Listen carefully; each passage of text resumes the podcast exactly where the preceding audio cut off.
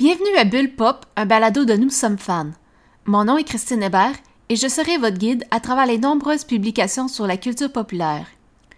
Bulle Pop, c'est une rencontre avec différents auteurs et autrices d'essais tournant autour de la culture pop. Ensemble, nous discuterons de nos passions, mais aussi de nos méthodes de recherche et d'écriture. Aujourd'hui, dans l'épisode 15, je discute relations amoureuses avec India Desjardins, autrice du livre Mr. Big ou la glorification des amours toxiques.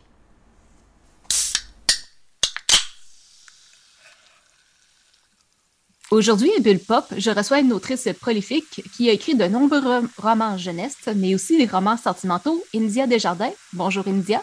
Allô. Ça va bien? Oui, toi? Oui, ça va. Alors, euh, c'est ça, comme j'ai expliqué, tu es une autrice. Euh, d'où vient cette soif pour l'écriture? Euh, mon Dieu, des questions. Ben, en fait, j'écris depuis que je suis toute petite.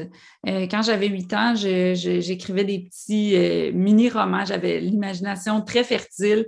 Même je compare souvent, des fois, même ma job que je fais aujourd'hui à ma passion quand j'étais petite pour jouer au Barbie. Parce que quand je jouais au Barbie, je faisais parler mes personnages, je faisais une histoire très élaborée. J'insérais même la musique des fois dans, dans des moments euh, dramatiques ou stressants. J'avais un petit, euh, à mon époque, à moi, c'était des tourne-disques Fisher Price. Puis moi, je, préparais ma musique. Puis là, j'intégrais de la musique à mon histoire. Donc, euh, je pense que j'ai toujours aimé raconter des histoires. Puis, euh, c'est pas nécessairement le métier que j'avais choisi, l'écriture.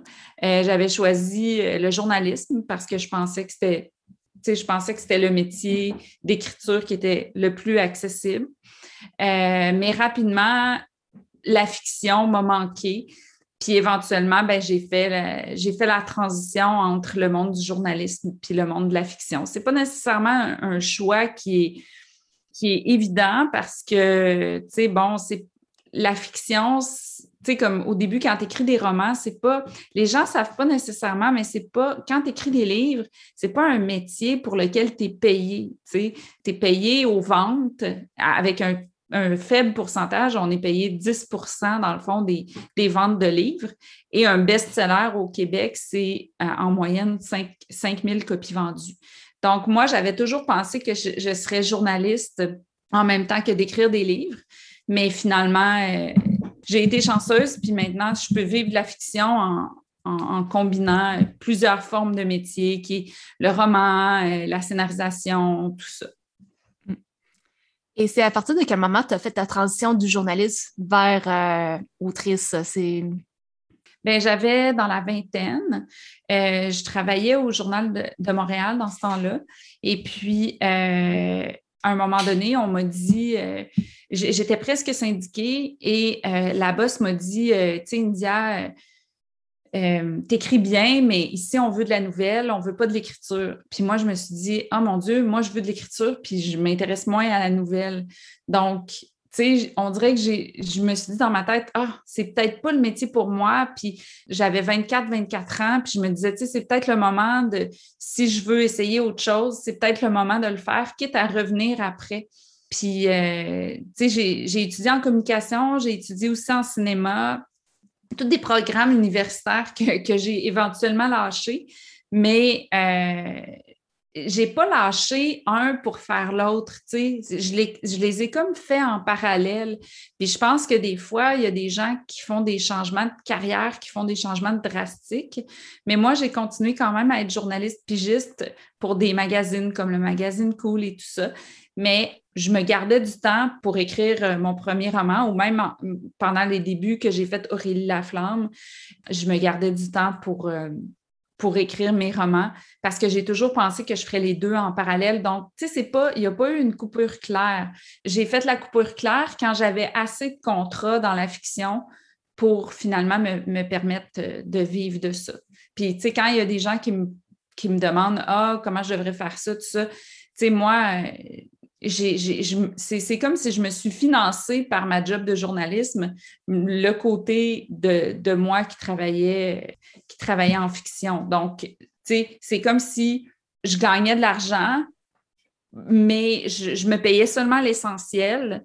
pour pouvoir avoir du temps, tu sais, pour en faire le moins possible, mais pour pouvoir avoir du temps pour faire mon roman. Mais tu sais, à 25 ans, je trouve que c'est l'âge de tous les possibles. C'est là où que si tu as envie de te questionner, ben c'est là que tu peux bifurquer parce que tu n'as pas toutes les responsabilités de, nécessairement que tu as, tu sais, comme en ce moment, j'ai 45 ans, puis ça se peut faire un, un, 3, un 180 degrés euh, comme ça dans la quarantaine, mais je pense que tu as plus de responsabilités sur tes épaules qui font que ça rend ça un petit peu plus difficile. 25 euh, ans, c'est aussi à peu près l'âge que tu as découvert Sex and the City, c'est bien ça?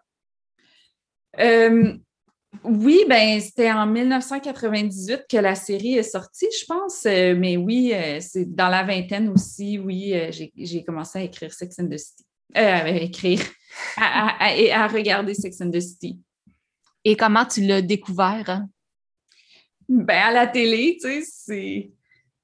C'est ça. Ben, je veux dire, est-ce que c'est des amis qui te l'ont recommandé? Est-ce que c'est toi qui l'as découvert par hasard? Mais, ben, tu sais, je pense que, tu sais, aujourd'hui, il y a, une façon de découvrir euh, la télévision parce qu'il y a, énormément de plateformes, il y a énormément d'affaires qui fait que je pense que ça vient d'un bouche à oreille, mais je pense que si, on se ramène à cette époque-là, quand une émission était un, phénomène, tu n'avais pas l'aspect qu'on appelle aujourd'hui la découvrabilité, c'était juste there, c'était juste là. Donc, euh, je pense que je pense que je l'ai juste découverte par la télé, tout simplement. Hmm. Et pourquoi Sex and the City, ça a été aussi marquant dans l'histoire de la télévision? Bien, dans le fond, Sex and the City, il y a eu plusieurs choses qui ont fait que ça a été euh, marquant. C'était euh, une des premières émissions où les, où les personnages principaux euh, étaient des femmes, étaient des femmes fortes, célibataires. À cette époque-là, quand tu étais célibataire, puis quand tu recherches même des, articles de l'époque, quand tu étais célibataire dans la trentaine, c'était vraiment pas bien considéré, même si tu tu te réfères à des films de l'époque, comme par exemple Le mariage de mon meilleur ami. Euh, Julia Roberts et son ami, son meilleur ami, ils se font un pacte que à 28 ans, s'ils ne se sont pas mariés, ils vont se marier ensemble. Alors qu'aujourd'hui, on regarde ça avec notre regard d'aujourd'hui, puis on se dit, mon Dieu, 28 ans, pas marié, c'est comme, c'est quasiment comme si tu avais 18. c'est pas, euh, c'est vraiment, c'est pas une grosse affaire. Mais à l'époque, ben c'est ça, être célibataire dans la trentaine, pas d'enfant, c'était vraiment pas nécessairement considéré, je dirais pas anormal, mais tu sais, c'était pas considéré nécessairement comme la norme. Donc, euh, de voir des femmes dans la trentaine pas mariées, qui veulent quand même continuer à s'amuser. Tu sais, il y avait, y avait la recherche de l'amour, mais il n'y avait pas nécessairement la recherche de l'amour à tout prix non plus. Il y avait vraiment la question de choix, puis de choisir la personne parfaite pour eux, pas d'enfants en plus, euh, avec des, carrières. Donc ça, c'est une partie qui était euh, quand même révolutionnaire. Il y avait aussi toute la partie euh, de la façon dont c'était filmé. Habituellement, les, quand il y avait une comédie télévisée, c'était une, sitcom. Et Sex and the City était à la base destiné à être une sitcom, mais finalement, ils ont décidé de le tourner un peu comme une dramatique ou comme en, cinéma. Donc, ça a amené quelque chose qui s'est même, qu'on peut même voir euh, les, effets, les influences dans la culture aujourd'hui, parce que maintenant, ça existe des comédies qui sont filmées euh, de façon cinématographique. Puis ça, je pense que c'est vraiment quelque chose qui a vraiment eu une, super influence euh, dans, la façon de, tourner des comédies. tu me corrigeras si je me trompe, mais je pense que CA, c'est un peu comme ça. C'est une comédie dramatique, mais filmée cinématographiquement, c'est bien ça? Tu pourrais prendre plein de séries québécoises qui ont été aussi, euh, tu sais, euh, tout sur moi, tout ça. Tu sais, c'est sûr que, tu sais, tout influence, euh, tu sais, puis c'est pour ça que tu peux prendre des séries, mettons, plus modernes qui finalement ont été tournées d'une autre façon. Hmm. Dans ton livre, tu affirmes t'identifier beaucoup à Carrie Bradshaw. pour quelle raison? Ben, en fait, à l'époque, tu sais, c'était dans le fond, je pense que plusieurs personnes, on s'identifiait à, à Carrie sais, on avait une, forme d'identification parce que c'était une héroïne qui était, qui était imparfaite. Euh, puis de voir ça, tu sais, une, héroïne imparfaite, euh, célibataire, qu'il y a plein de, réflexions aussi. Elle avait, tu Sex and the City, je ne sais pas si tu l'as déjà vu, mais tu sais, il y a, vraiment, tout est basé sur une chronique qu'elle a fait, donc sur une réflexion qu'elle a. je pense qu'on s'identifiait beaucoup aux réflexions qu'elle avait sur l'amour, sur la sexualité et tout ça. Donc, euh, il y avait une. Puis, tu sais, moi, j'avais des. J'avais. je vivais des, des, genres de relations comme ça aussi. Donc, euh, donc euh, c'était le personnage auquel plusieurs personnes s'identifiaient. Et tu reproches aujourd'hui beaucoup de choses à cette série, dont la fin, la fin de la série, quand Carrie et Mr. Big avaient un happy ending. pour quelle raison? Bien, c'est pas nécessairement, j'appellerais pas ça des reproches, en fait. C'est plus une réflexion que j'ai eue dans mon livre Mr. Big ou la glorification des amours toxiques. J'essaie de me questionner sur l'influence que peuvent avoir la fiction dans nos vies. Et puis, euh, Mr. Big, dans le fond, c'est un archétype qu'on nous présente, c'est un modèle répétitif qui revient dans plusieurs fictions. Et moi, j'ai été une grande fan de Sex and the City, mais pour moi, j'ai voulu prendre une série qui venait du passé pour essayer d'analyser cet archétype-là, mais qu'on peut transférer sur plein d'autres séries. Parce que euh, ce que j'ai analysé pour Sex and the City, tu pourrais le mettre sur plein d'affaires. Tu pourrais le mettre sur Gilmore Girls, tu pourrais le mettre sur. Euh, euh, là, je suis en train de tout réécouter les How I Met Your Mother, puis tu sais, je vois plein de, petites choses comme ça. Puis c'est pas nécessairement des reproches que je fais, c'est une analyse de bon, on, nous montre toujours ce modèle amoureux-là. Est-ce que ça peut vraiment avoir une influence sur nous? Puis qu'est-ce qu'on nous démontre en fait comme modèle amoureux.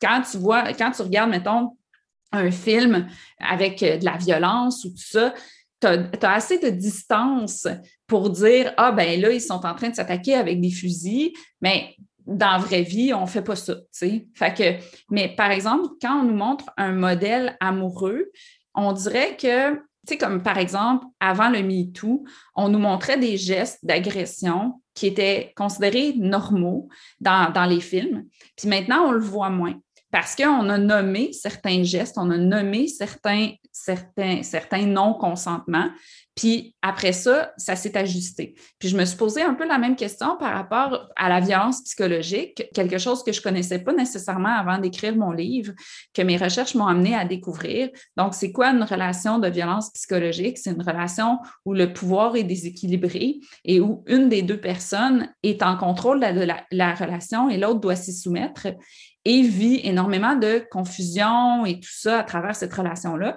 Puis ça se termine souvent par, même s'il y a eu énormément de problèmes dans la relation, parce que scénaristiquement, on a voulu mettre des obstacles et tout ça, ça va se terminer par un happy end, ce qui fait que souvent dans, dans nos vies, on va peut-être penser que c'est romantique, tout ça, qu'il y ait des obstacles et ça se finisse par un happy end, alors que souvent, c'est un cycle assez malsain. Puis je me demande si ça ne peut pas influencer nos façons de percevoir les relations amoureuses. Mais comme je dis, ce n'est pas, pas tant des reproches qu'une une, analyse, de, une analyse de, tout ça. Parce que j'adore Sex and the City, puis je pense qu'on peut, quand on lit mon livre, je pense qu'on comprend très bien que euh, moi, j'adore ça, que j'ai un, esprit critique par rapport à ce que j'ai consommé, mais en même temps que j'arrêterai jamais de les, aimer. Mais je pense que si on prend une petite distance envers les choses qu'on aime, on peut ne pas arrêter de les aimer, mais juste dire Ah, ça, hein, ah, ça, c'était pré-MeToo, ça paraît que ça passerait plus aujourd'hui ou des choses comme ça. Mais ça ne nous empêche pas de voir ces petits éléments-là, puis de continuer à, les aimer. Puis ce que j'aime des commentaires que je reçois depuis que j'ai sorti mon livre, c'est ça que les gens me disent, me disent Ah oui, j'ai vu ça, là, maintenant je remarque des choses, mais tu sais, je suis contente que tu me dises que. Parce qu'on ne veut pas se faire juger des choses qu'on aime, là, tu sais, comme je disais, tu sais. Euh, les personnages de Sex and the City, ça a tellement amené quelque chose dans, dans, dans la culture que on ne peut pas tout rejeter parce qu'il y a plusieurs couches. Ben, tu parlais de tes euh, lecteurs qui t'ont euh, fait remarquer certains gestes, je dirais, certains comportements toxiques. Est-ce que tu pourrais me donner des exemples? Bien, tu sais, comme dans Mr. Big, euh, dans, mon livre, les exemples qui viennent de Sex and the City, tu as, admettons, Mr. Big, qui dit à Carrie, tu sais, à un moment donné, il dit qu'il ne peut pas venir à, une soirée. Et là, elle, euh, bon, elle décide d'aller à la soirée quand même. Et là, elle parle à, elle parle à un autre gars, puis elle s'amuse, puis tout ça. Puis là, lui, à un moment donné, il arrive. Puis là, il dit euh, Hey, je t'ai cherché, je te cherche depuis une heure. Puis là, elle dit Ah, ben cool, on, on, peut continuer. Puis il fait Non, là, j'avais juste une heure, puis je l'ai passé à te chercher, fait que c'est beau, je vais m'en aller maintenant. Puis là, elle, elle se sent toute mal.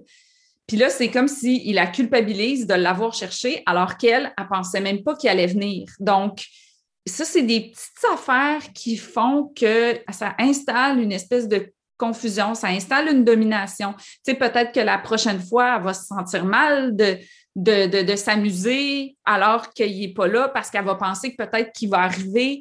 Donc, c'est tous des petits, des, petits détails comme ça que je, pointe dans mon livre. Quand tu parles d'amour, euh, on parle aussi de prince charmant, l'archétype que tu parlais pour Mr. Big. Qu'est-ce que des contes comme Cendrillon peuvent nous apprendre à ce sujet? Bien, en fait, dans mon livre, j'en parle de Cendrillon, puis, euh, tu sais, euh, moi, je pense que il faut toujours contextualiser l'époque. Ce que je trouve intéressant dans mes découvertes, c'est que les contes de fées ont été inventés par les femmes. Ça, c'est ce que j'ai découvert. Ils ont été inventés par les femmes qui voulaient euh, inventer un espèce de monde utopique où elles ne seraient pas seulement des épouses et des mères. Donc, elles inventaient des, contes et Cendrillon est le premier conte de fées, si on veut. Puis ça a été inventé par Marie-Catherine Daulnoy, je pense, Daulnoy, je pense que je, la nomme dans mon livre. Et, Cendrillon, le Cendrillon des femmes, c'est vraiment un beau monde où les femmes s'entraident et tout ça, et tout n'est pas basé sur, le mari.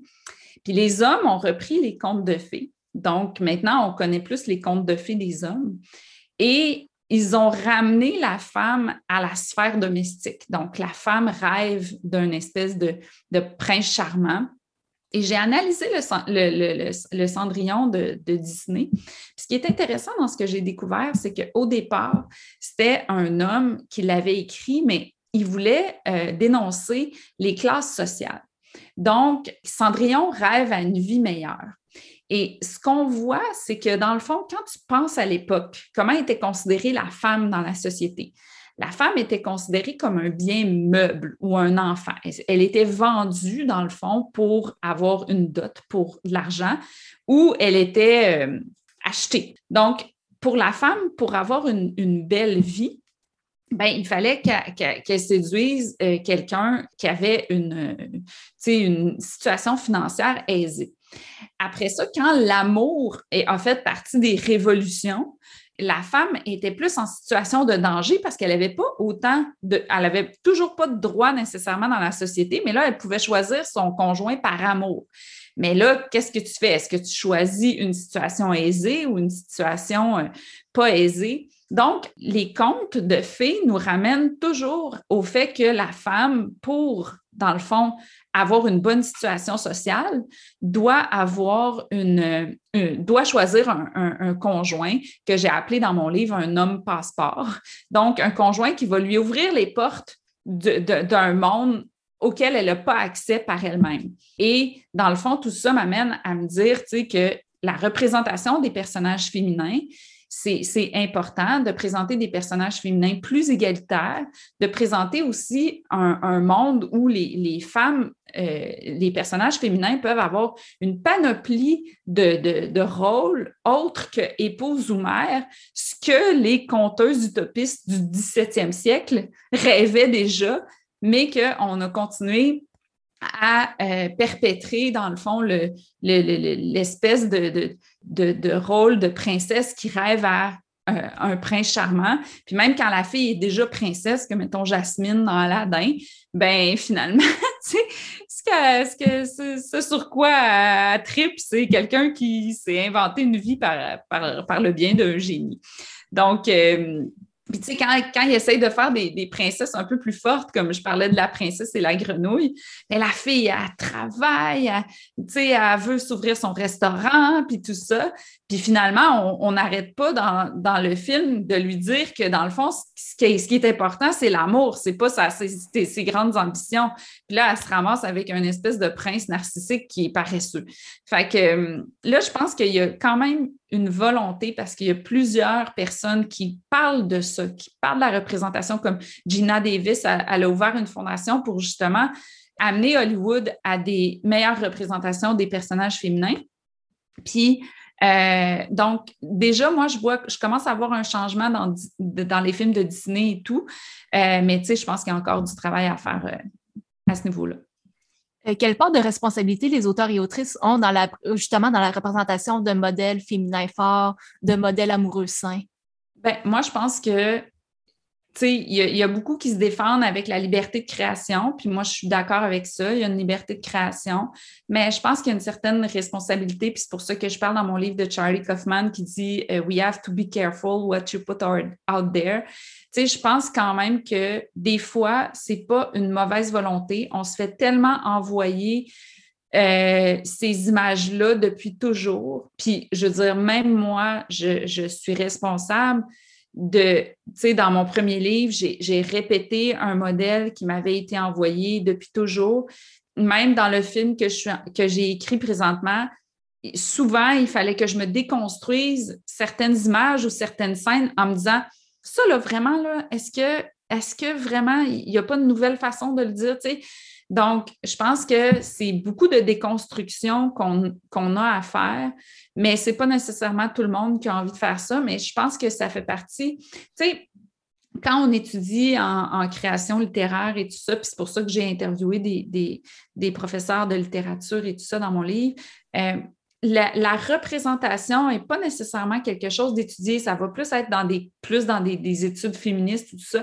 Mais moi, je pense qu'il devrait intégrer dans la création la représentation, puis pas juste la représentation des femmes, mais la représentation un peu de toute la diversité pour qu'on arrête, parce que, tu si tu regardes juste, mettons, au niveau LGBTQ, euh, ben, tu sais, souvent, on va aller, on va aller dans les mêmes chemins. Puis je pense qu'il y aurait place à se questionner Bon, là, j'ai fait ça à cause, à cause de, de tout ce qu'on m'a envoyé puis que je reproduis ou c'est parce que ça fonctionne avec mon histoire. Qu'est-ce que je veux dire avec ça?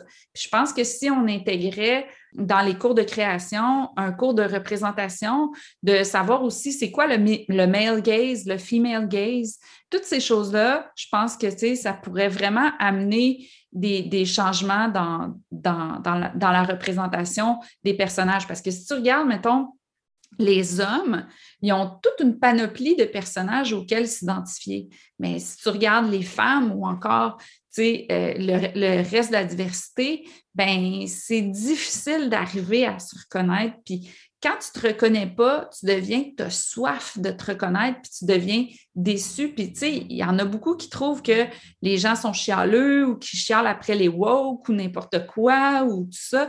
Mais en même temps, à un moment donné, tu as tellement soif d'être représenté que tu chiales comment, sur comment tu es présenté parce que c'est la seule représentation que tu as. Donc, si on avait plus de diversité dans la diversité, ben, je pense qu'il y aurait plus d'apaisement. Mais malgré ça, ce que je remarque, c'est quand même un, retour d'engouement pour les comédies romantiques, les films de type Hallmark euh, et des séries Netflix euh, qui focalisent sur la romance. Hein. Je sais. Tu remarques ça, toi? Ben, je sais pas, tu sais, on dirait que quand Noël arrive, il y a comme un regain d'engouement pour ce type de film-là. C'est comme, euh, évidemment, c'est une observation personnelle, ça ne veut pas dire que c'est euh, généralisé non plus.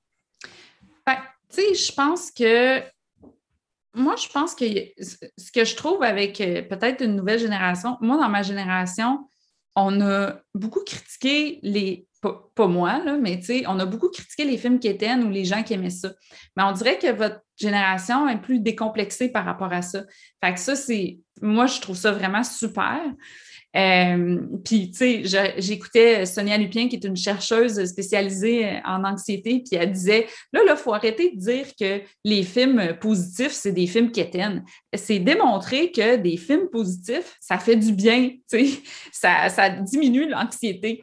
Donc, je pense que, tu sais, pendant la pandémie, là, moi, je, le voyais, là, j'avais faim de regarder des, films positifs, des films où puis je pense qu'à Noël, on est toutes fatiguées, on est vers la fin de l'année, on a besoin de douceur, donc on a besoin de s'identifier dans des films doux puis le fun. Puis moi, j'adore les films Hallmark. Euh, souvent, si tu regardes, mettons, les films de Noël, ben, si tu regardes les classiques, c'est souvent des, des, personnages masculins en, premier plan. sais, dans les films classiques, il y a l'idée que c'est deux filles. Euh, mais sinon, c'est Home Alone, Health, Christmas Vacation, Family, Family Man. C'est des hommes, les personnages principaux, Scrooge, c'est comme un classique encore avec un, homme. si tu veux voir des femmes, il faut que tu ailles vers les films Hallmark. Mais là, encore là, ben, c'est une femme qui doit quitter sa carrière souvent pour aller faire des biscuits. Fait que, tu sais, c'est pour ça que je dis, on a faim là, de voir. Pour ça, moi, dans mon, dans mon film de Noël, les femmes, euh, ils ont des grosses carrières, ils sont pas obligés des, abandonner pour, euh, pour découvrir la magie de Noël. Oui, je, je pense à ça. Je pense que j'étais tombée sur un article qui disait que tu écrivais un, film de Noël. Hein? Oui, alors on vient de finir le tournage, là, ça va sortir le 25 novembre 2022. Puis sinon, euh, évidemment, on parlait de Sex and the City et euh, au moment que tu avais sorti ton livre, euh, la série Just Like That n'était pas encore sortie. Est-ce que tu avais eu le temps de le regarder ou c'était sans intérêt? Oui, je, l'ai regardé, puis c'est vraiment drôle parce qu'à un moment donné, j'ai vu un a vraiment, qui a vraiment bien décrit ce que je ressentais. Ça disait Je déteste Just Like That, je prendrais j'en prendrais 17 saisons. c'est genre, c'est comme, tu sais, il y a tellement. Je pense qu'on aime ça parce qu'on aime ça retrouver nos personnages. Je pense qu'on aime ça parce que des séries justement positives, il y en a très peu. Mais je pense que c'est le danger de reprendre des personnages. On peut être déçu de voir ce qu'elles sont devenues ou comment c'est raconté puis que ça ressemble pas à ce qu'on a connu. Mais c'est sûr que, comme disait le mime, s'il y a 17 saisons, je vais les écouter les 17. Comment que tu arrives à concilier écriture et obligations professionnelles et personnelles? Euh, je sais pas. c'est sûr que quand on écrit, on pense toujours à ça, puis ça nous habite toujours. Euh, je pense comme tout le monde euh, qui, qui, concilie tout ça. Je ne sais pas quoi répondre à ta question, je suis désolée. Il n'y a aucun problème. Est-ce que tu as une routine d'écriture? Euh, moi, j'ai ben, j'écris beaucoup le matin, mais en même temps, quand je suis dans des périodes plus occupées comme en ce moment, tu sais, j'ai pas d'heure, je travaille. c'est des métiers où c'est des métiers où des fois on s'écrit à minuit soir parce qu'on a une idée. Euh, le film, euh, tu sais, les gens travaillent sur des horaires qui sont vraiment atypiques. Euh, oui, des fois, mettons, quand tu es, sur juste un projet, c'est facile de parler d'une certaine routine, mais la réalité, c'est que, tu sais, souvent, souvent, c'est des métiers, tu sais, comme moi, j'ai commencé à travailler comme journaliste quand j'avais 19 ans, puis maintenant j'ai 45 ans. Donc, oui, il y a certaines périodes où je peux dire Ah, je me lève, j'écris le matin, puis après ça, je fais des recherches, puis tout ça.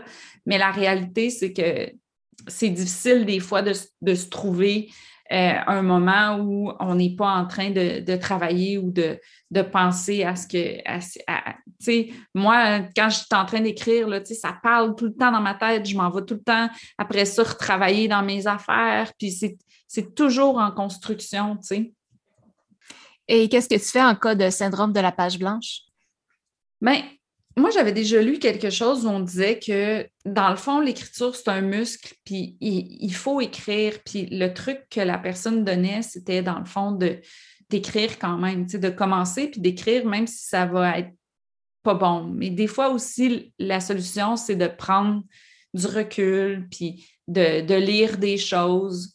Tu sais, je ne sais pas si c'est un, vrai syndrome qui existe ou plus que il faut que tu laisses ton histoire vivre un peu ou, il faut que tu passes par-dessus ce stress-là pour continuer d'écrire. Donc, euh, sais, je pense que, tu sais, peut-être que les gens imaginent la vie d'auteur comme ah, j'écris quand j'ai l'inspiration et après, ah, j'ai, le, syndrome de la page. Tu sais, je pense que, tu sais, c'est un travail comme les autres travails. Puis il y a des fois, il y a des journées là, que tu rentres le matin, mais tu, rentres le matin, tu sais, devant ta job, mais puis toi, ben, ta job, c'est de remplir une page blanche. Puis, oui, c'est vrai que des fois, il y a des matins que ça ne te tente pas, puis que ça va être moins bon que les autres jours, puis il y a des jours que ça, ça, va couler mieux.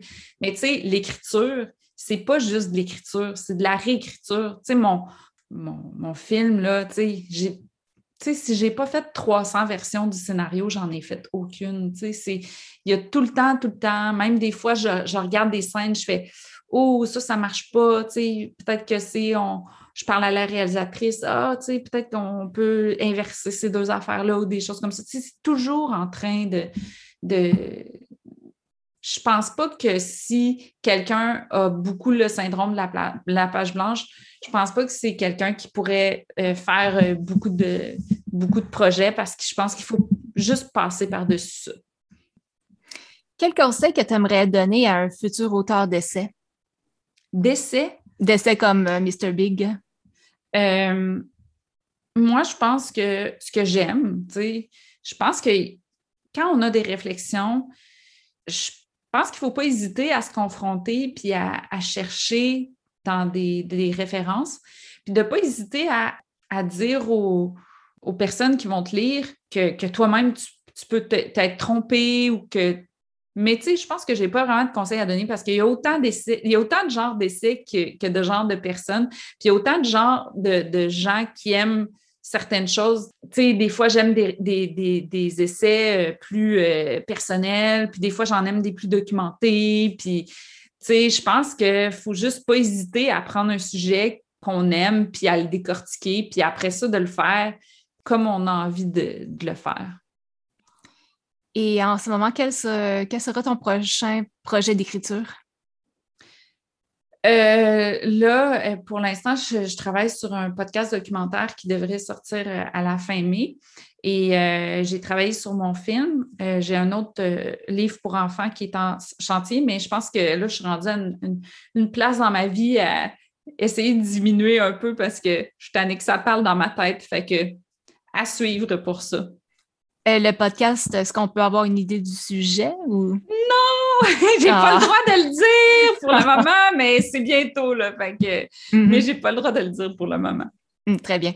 Euh, un dernier commentaire avant de conclure cette entrevue? Moi? Oui. Ah, je pensais toi. Non. Non. ben, si, euh, si je veux dire, euh, s'il n'y a aucun commentaire, ben, je pense que ce serait l'heure de conclure cette entrevue. Euh, je te remercie, India, pour euh, m'avoir justement accordé cette entrevue.